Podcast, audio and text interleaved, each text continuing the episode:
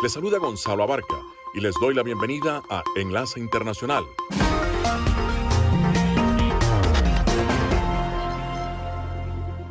En esta franja nocturna estamos hablando de noticias internacionales, algunas entrevistas y un poco de música.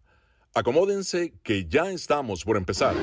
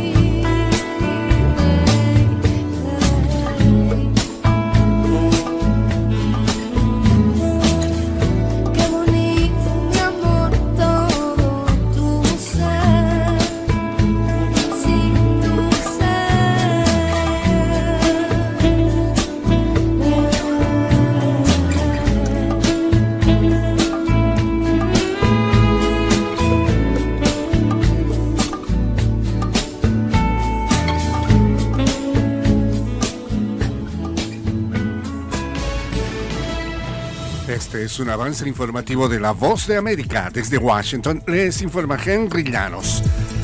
El Partido Republicano critica a la Casa Blanca y aprueban un duro proyecto de ley migratorio. Nos informa Jacopo Lucy.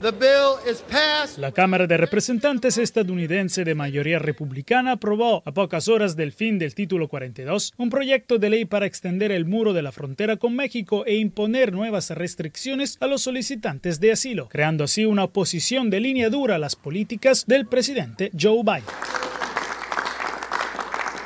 Los demócratas definieron este proyecto como cruel y hecho contra los migrantes. Jacopo Luzzi, Voz de América, Casa Blanca, Washington. El estancamiento de meses entre la Casa Blanca y los republicanos del Congreso sobre el aumento del techo de la deuda para evitar que Estados Unidos incumpla sus obligaciones podría descarrilar la próxima reunión de Joe Biden con aliados en Japón y Australia. Está previsto que el presidente estadounidense parta de Washington hacia Hiroshima el 17 de mayo para asistir a una reunión de líderes del Grupo de los El 22 de mayo continuará a Sydney para la cumbre Quad con una breve parada en Port Moresby, Papúa Nueva Guinea para reunirse con líderes del Foro de las Islas del Pacífico.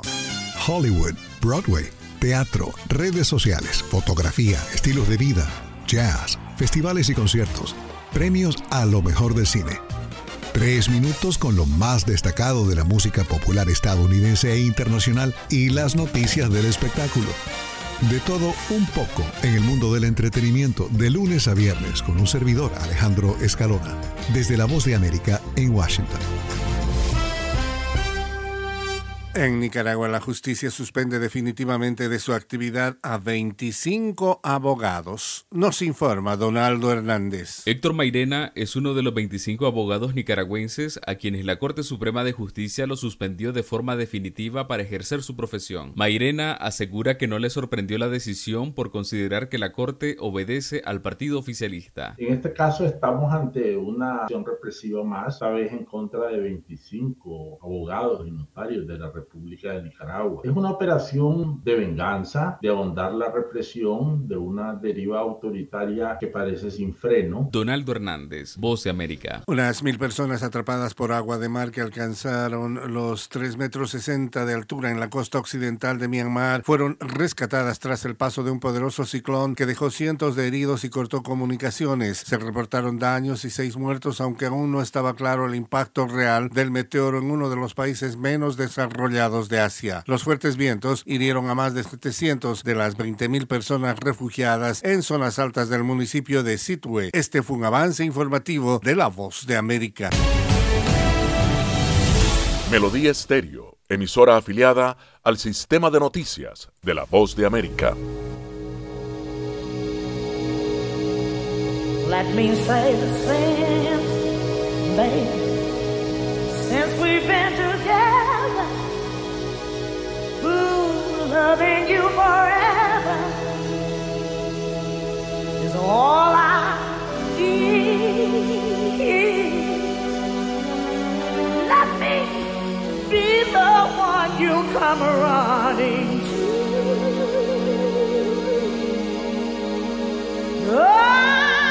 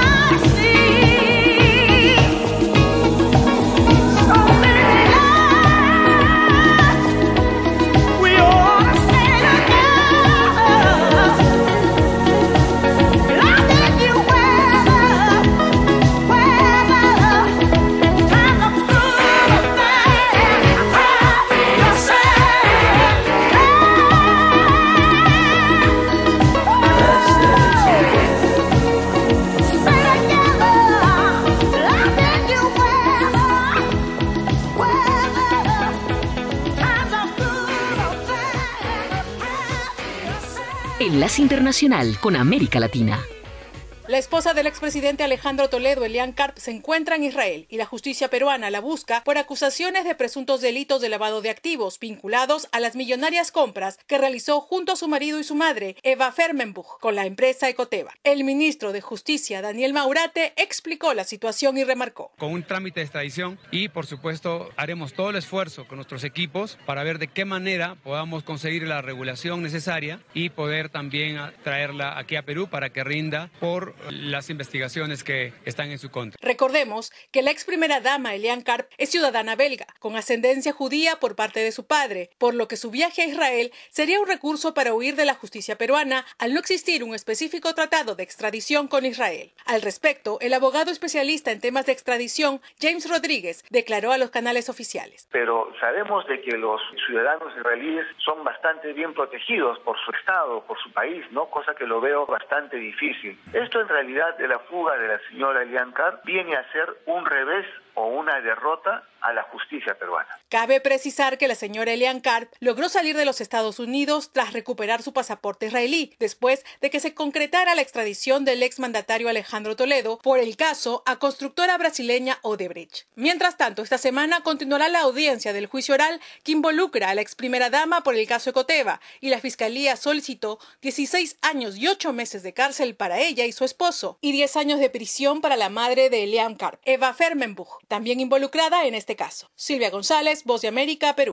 Escuchan la voz de América conectando a Washington con Colombia y el mundo por Melodía Estéreo y melodíaestéreo.com.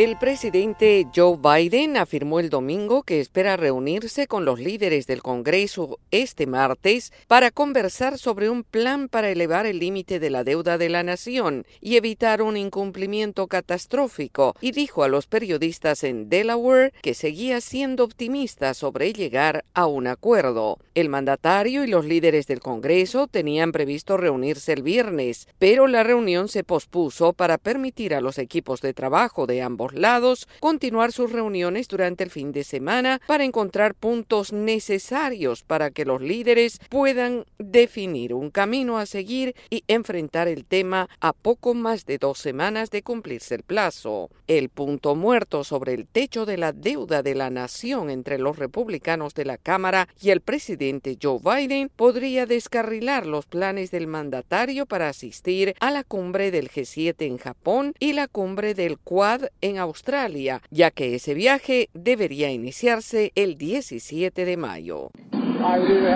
Es posible que tenga que retrasar mi viaje, no retrasar, no ir y hacerlo virtualmente o simplemente no ir. Por ahora, la amenaza de que la economía más grande del mundo no pague sus deudas se cierne sobre la cumbre del G7, poniendo en peligro aún más una economía global frágil golpeada por la pandemia y la guerra en Ucrania. La secretaria del Tesoro de Estados Unidos, Janet Yellen, ha sido constante en sus llamados para buscar solución pronta al tema. Estos shocks continúan imponiendo costos significativos en la economía global. Además, los mercados están viendo la posibilidad de un incumplimiento del límite de la deuda de Estados Unidos como un riesgo creciente a la baja, dijo la funcionaria. Desde Hiroshima, en Japón, el presidente Biden tiene programada una breve parada en Papúa Nueva Guinea para reunirse con los líderes de las islas del Pacífico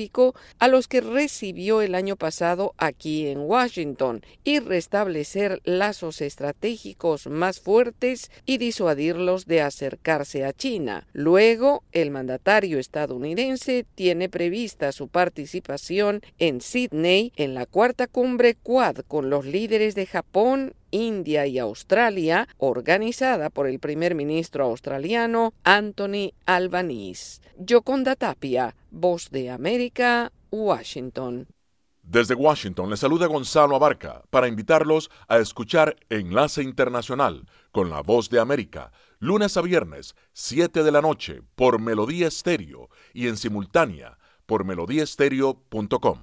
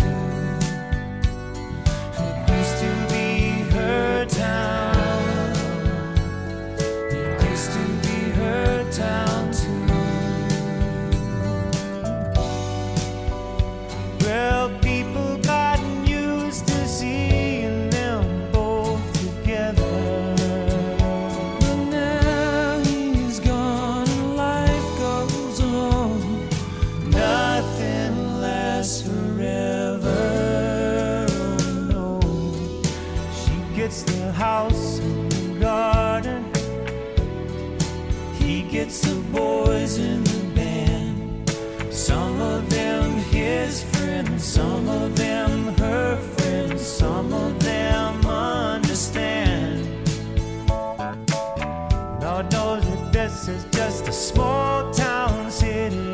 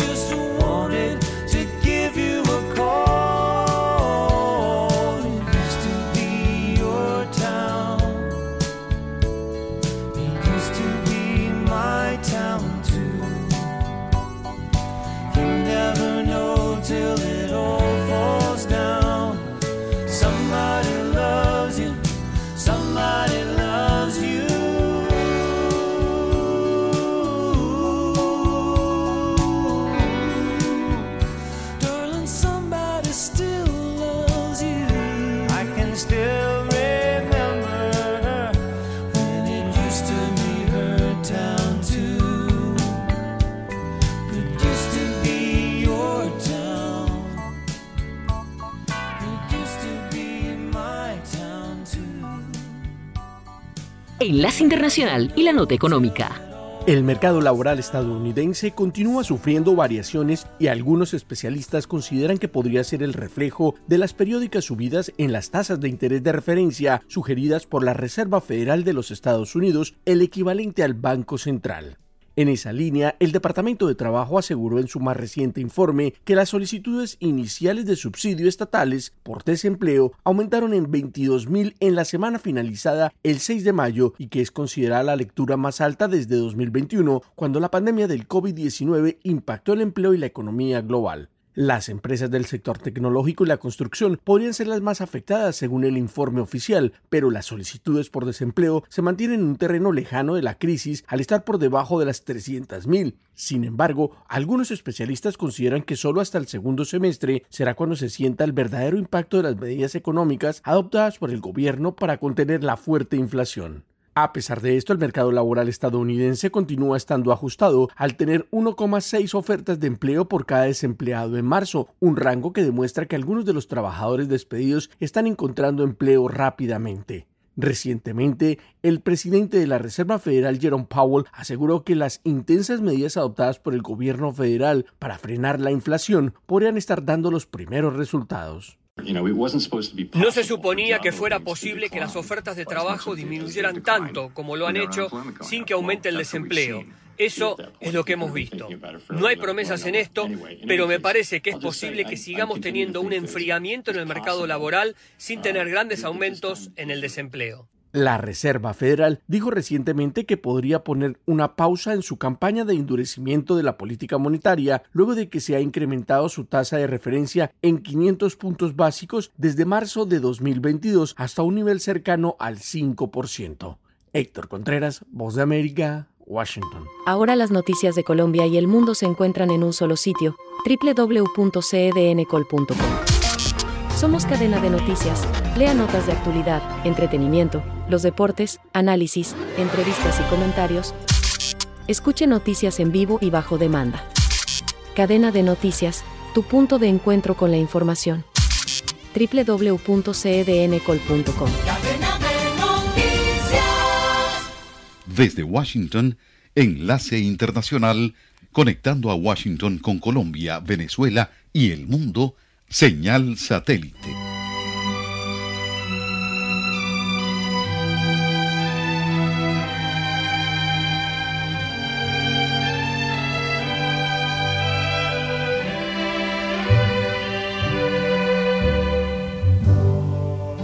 Georgia, Georgia, the whole day Just an old sweet song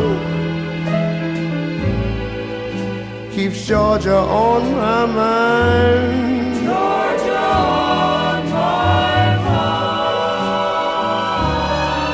I said, uh, Georgia, Georgia, a song of you comes as sweet and clear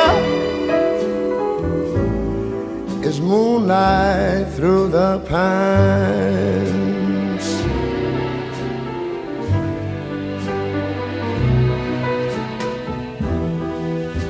Other arms reach out to me. Other eyes smile tenderly. Peaceful dreams I see. The road leads back to you. I said, Georgia, oh Georgia, no peace I find, just an old sweet song keeps Georgia on my mind. Georgia on my mind. Other arms reach out to me. Other eyes smile tenderly. Still in peaceful dreams I see the road leads back to you. Whoa,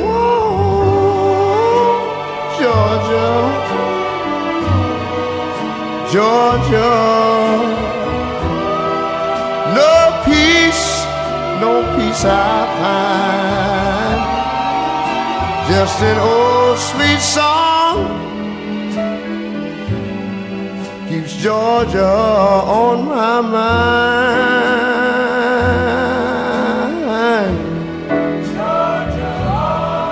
I said just an old sweet song keeps Georgia on my mind.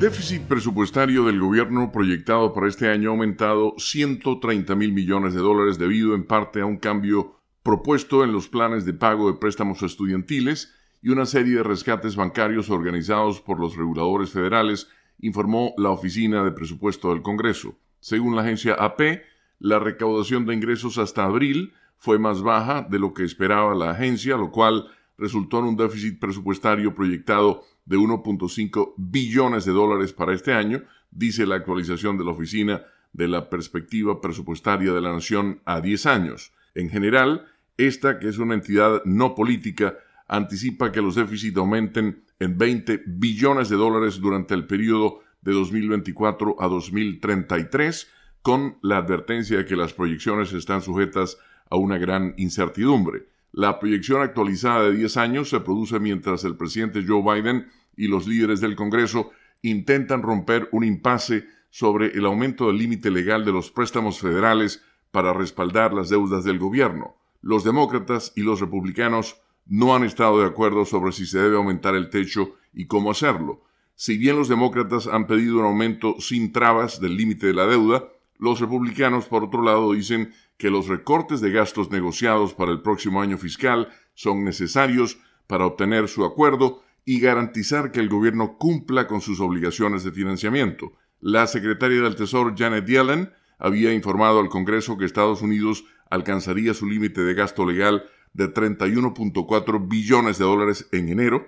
Desde entonces ha implementado medidas extraordinarias, una serie de maniobras financieras y legales para evitar que Estados Unidos entre en mora, pero se pronostica que se agoten en unas semanas. En febrero, la Oficina de Presupuesto del Congreso proyectó que la economía nacional se estancaría este año con una tasa de desempleo que aumentaría al 5.1%, sin embargo, La tasa actual de desempleo es del 3.4%. Desde la Voz de América en Washington les saluda Sofía Pisani, invitándolos a escuchar las noticias internacionales. El enlace internacional de la Voz de América desde las 7 de la noche, hora de Colombia, 8 de la noche, hora de Venezuela.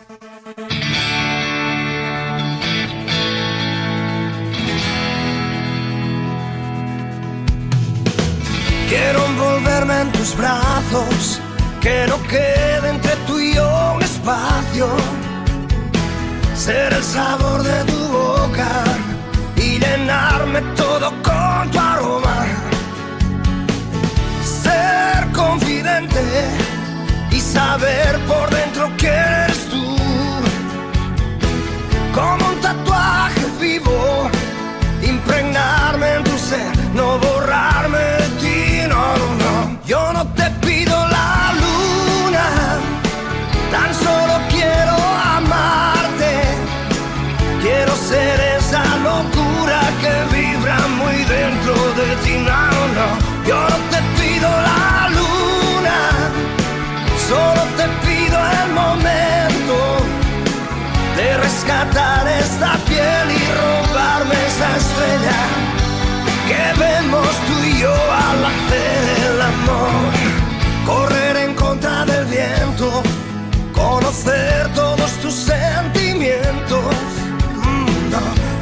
Entrelazados, esperemos todos los inviernos. Bésame y en mis labios hallarás calor. Siénteme frágil y de papel como tiemblo por ti. No, yo no te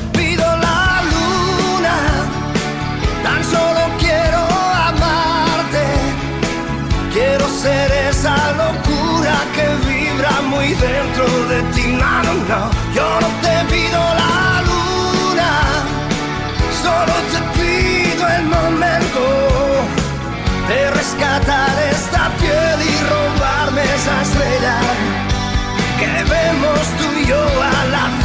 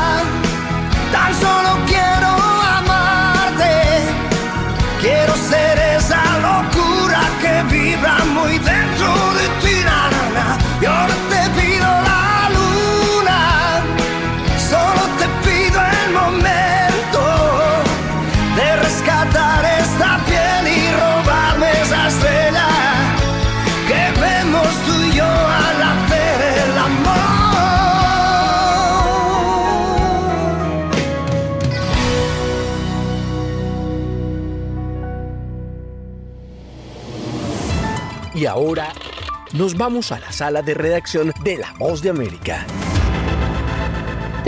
Reunirse con el presidente de Ucrania, Volodymyr Zelensky, en un esperado encuentro que podría marcar la pauta para la intervención de la Santa Sede para buscar el fin de la guerra, el Papa Francisco pidió el domingo a la Virgen María que alivie el sufrimiento de los miles de ucranianos que enfrentan los estragos de la invasión rusa, cuyo impacto se siente en toda la comunidad internacional. El Papa Francisco, en traducción oficial del Vaticano, dijo: A ella le dirigimos, nos dirigimos pidiéndole de aliviar los sufrimientos de la atormentada Ucrania y de todas las naciones heridas por la guerra y la violencia. Por su parte, el presidente Zelensky expresó a través de sus redes sociales que pidió al Papa Francisco que ayude a gestionar el retorno de los niños ucranianos trasladados a Rusia en contra de su voluntad. Fue una conversación que realmente podría influenciar la historia, realmente podría ayudar a detener el mal de la agresión. Hablé de de los crímenes cometidos por los ocupantes rusos contra nuestra gente, sobre la deportación de niños ucranianos. Le pedí a su santidad que nos ayudara a regresar a nuestros niños a Ucrania. El Vaticano dijo que durante la audiencia ambos dirigentes se refirieron a la situación humanitaria y política en Ucrania desde el inicio de la invasión rusa en febrero de 2022. El presidente Zelensky mantuvo previamente encuentros en Roma con el presidente italiano Sergio Mattarella y la jefa de gobierno Giorgia Melodi en medio de un fuerte dispositivo de seguridad. Sala de redacción, Voz de América. Señal satélite desde Washington, enlace internacional de la Voz de América por Melodía Estéreo y melodíaestéreo.com.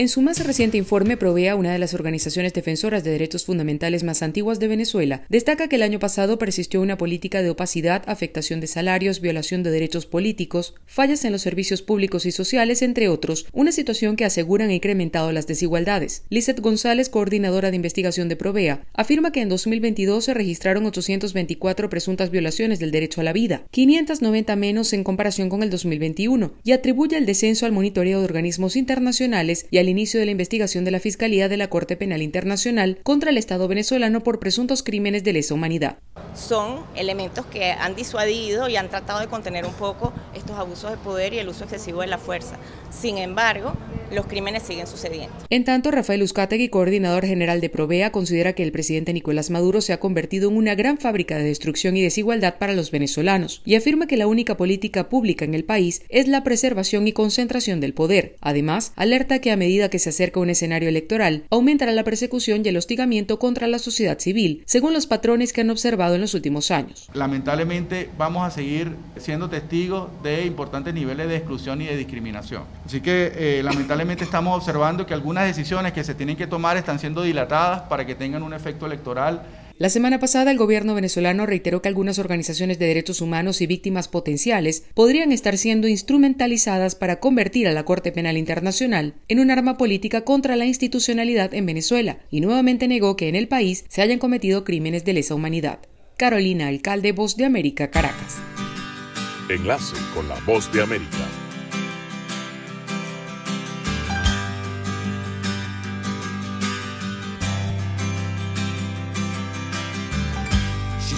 Seems a million miles away. When she walks by, you don't know what to say. You're gonna make a move, you better make it now. And don't be afraid, cause love will show you how.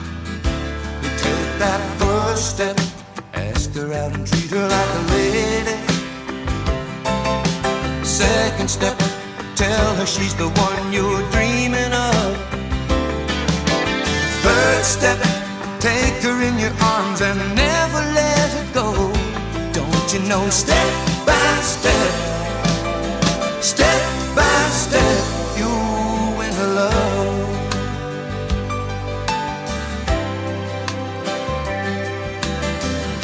She looks too beautiful But your heart keeps talking to you now, don't give up. You think you see something in her eyes, but you will never know until you try. But you gotta take that first step, ask her out and treat her like a lady. Second step, tell her she's the one you're dreaming of. Third step, take her in your arms and never let her go. Don't you know, step by step, step by step, you win her love.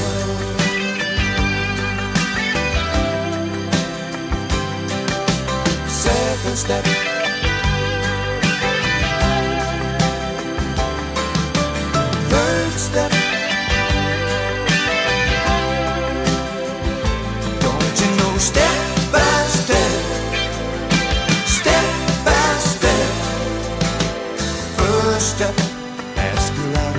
Like a lady. Second step, tell her she's the one you're dreaming of. Third step, take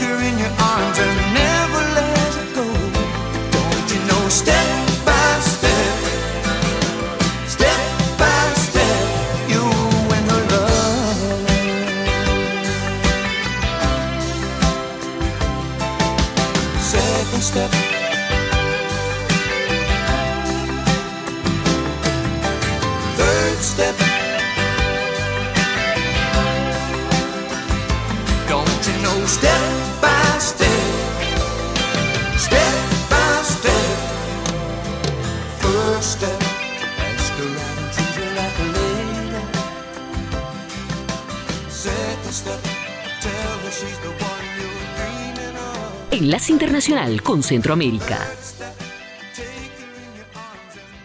Alrededor de 70 zonas consideradas de alta productividad agrícola en Honduras se ven amenazadas por una reducción en sus niveles de producción, esto a consecuencia de la severa sequía provocada por una falta de lluvia que afecta al país y que provoca temores por la presencia del fenómeno del niño. Y sus efectos hacen que las lluvias sean de menor intensidad, lo que compromete la producción en los campos hondureños de más de 100 municipios que deberán hacer frente a una sequía severa específicamente en al menos cinco departamentos que son considerados de mayor producción.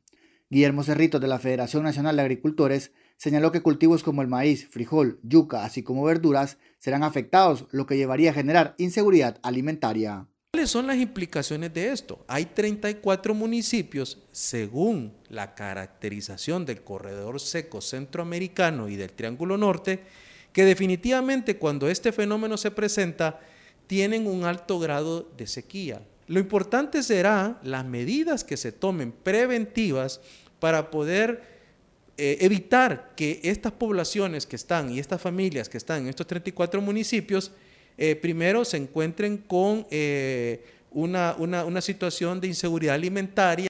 Por otra parte, esta situación de sequía extrema, según afirma Francisco Argeñal, experto en cambio climático, ya debía haber llamado la atención del gobierno para poner en marcha los trabajos de mitigación. Tenemos una buena cantidad de personas en esos sectores en una en cierta categoría de, inseguridad alimentaria que todavía no llega a niveles alarmantes, pero que se podría alcanzar esos niveles una vez que no puedan cosechar en el cultivo de primero. Expertos señalan que más de 2.000 familias dedicadas a la producción agrícola estarían en riesgo de perder su cosecha y caer en pobreza extrema, luego que en los últimos años estos productores han visto cómo su capacidad para producir alimentos se ve seriamente afectada. Oscar Ortiz, Voz de América, Honduras. Están escuchando Enlace Internacional con la Voz de América por Melodía Estéreo y melodíaestéreo.com.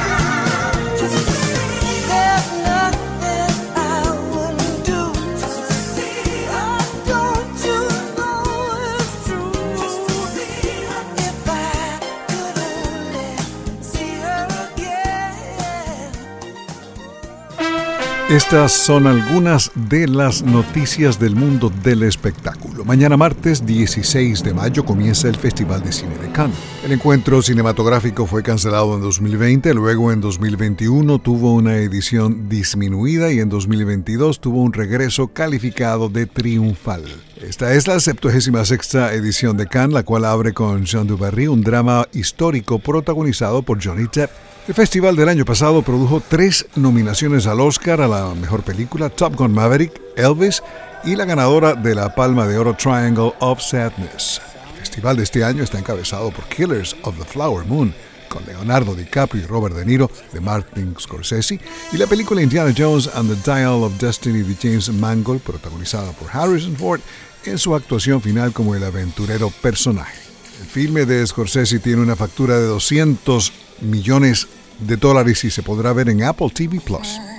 Loreen de Suecia ganó Eurovisión 2023 con la canción Tattoo en Liverpool el sábado, convirtiéndose en la primera mujer en triunfar dos veces en el concurso. El rapero finlandés Karija quedó en segundo lugar con Cha Cha Cha. Loreen es la única persona después del irlandés Johnny Logan que gana el concurso dos veces. Su victoria coloca a Suecia al mismo nivel que Irlanda como los países más exitosos en Eurovisión 49 años después de la victoria de ABBA. Ed Sheeran encabeza hoy las carteleras del Reino Unido con su más reciente álbum Subtract, una semana después de haber ganado un juicio por derechos de autor en Nueva York. Según la británica Official Charts Company, Subtract, el sexto álbum de estudio del cantautor británico, fue directamente al primer lugar. El disco es el álbum más vendido de 2023 por ahora y el álbum de vinilo más vendido de la semana en Gran Bretaña. Ben Kingsley, el actor británico ganador de un Oscar por Gandhi, cuya colección de galardones incluye un Grammy y dos Globos de Oro, regresa a la pantalla grande en la forma de Salvador Dalí. La película fue estrenada en el TIFF, el Festival Internacional de Cine de Toronto, el año pasado. Esa música, por cierto, es de Mecano, Eugenio Salvador Dalí. Mecano son los mismos de El Cine y No hay marcha en Nueva York. Estará de cumpleaños el Batimóvil de aquella serie televisiva de los días de nuestros abuelos. El Batmobile con un motor V8 de 390 pulgadas cúbicas cumplirá 60 años en 2024. Desde la voz de América en Washington se despide Alejandro Escalona. Será hasta mañana.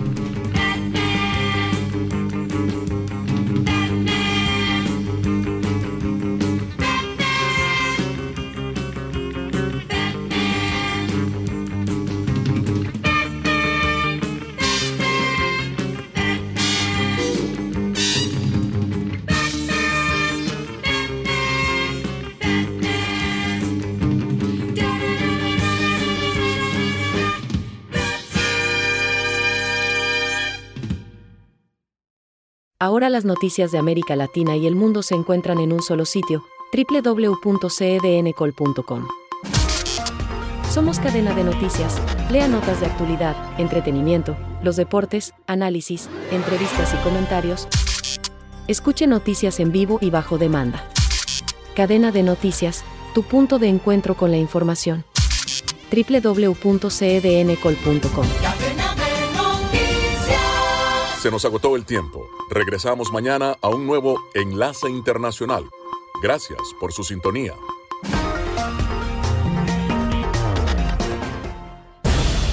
Enlace Internacional es una producción de cadena de noticias. Editores Jorge Pérez Castro y Gabriel Villarreal Ángel. Periodista Sala de Redacción de La Voz de América. Voiceover Gonzalo Abarca. Producción ejecutiva Jimmy Villarreal. Síganos en www.cdncol.com.